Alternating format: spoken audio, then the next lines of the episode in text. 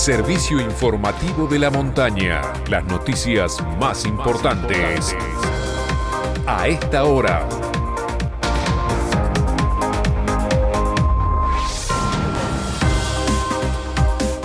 Hora 13 en la República Argentina, temperatura en San Martín de los Andes 18 grados, una décima, humedad 31%, cielo despejado.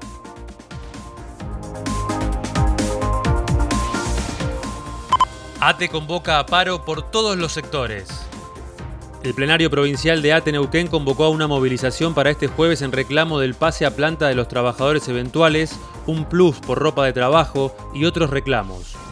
Somos la única entidad gremial capaz de solucionar el conflicto y allí estaremos, pero para pelear por todos y cada uno de los laburantes, porque ya nadie cree que no hay plata, dijo el secretario general, Carlos Quintriqueo. Falta de combustible. Hasta el momento, y sin saber cuándo llegarán nuevos camiones debido a los diferentes cortes en las rutas neuquinas, ninguna de las tres estaciones de servicio de San Martín posee naftas.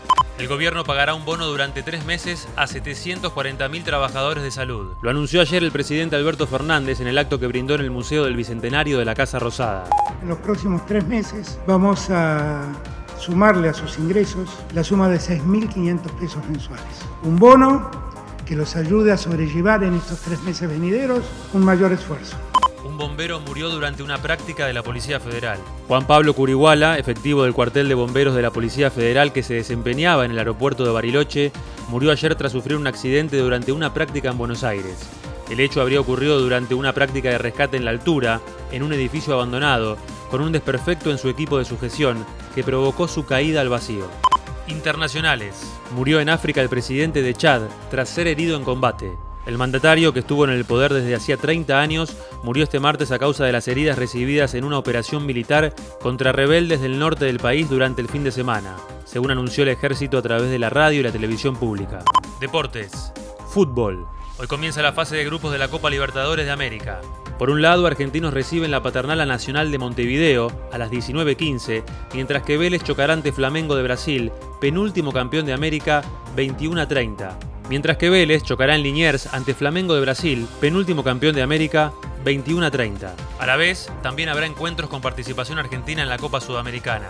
Por un lado, Newell's Old Boys viajará a Brasil para disputar su primer partido frente a Atlético Goyanense a las 19.15, mientras que Rosario Central aterrizará en Itagua, Paraguay, donde se medirá ante 12 de octubre a las 21.30. El tiempo en San Martín. Por lo que resta del día habrá cielo despejado con una máxima de 18 grados. Mañana miércoles, precipitaciones débiles durante el mediodía, mejorando hacia la tarde. Mínima de 9, máxima de 15. Este fue el servicio informativo de la montaña. Todas las noticias en una sola radio.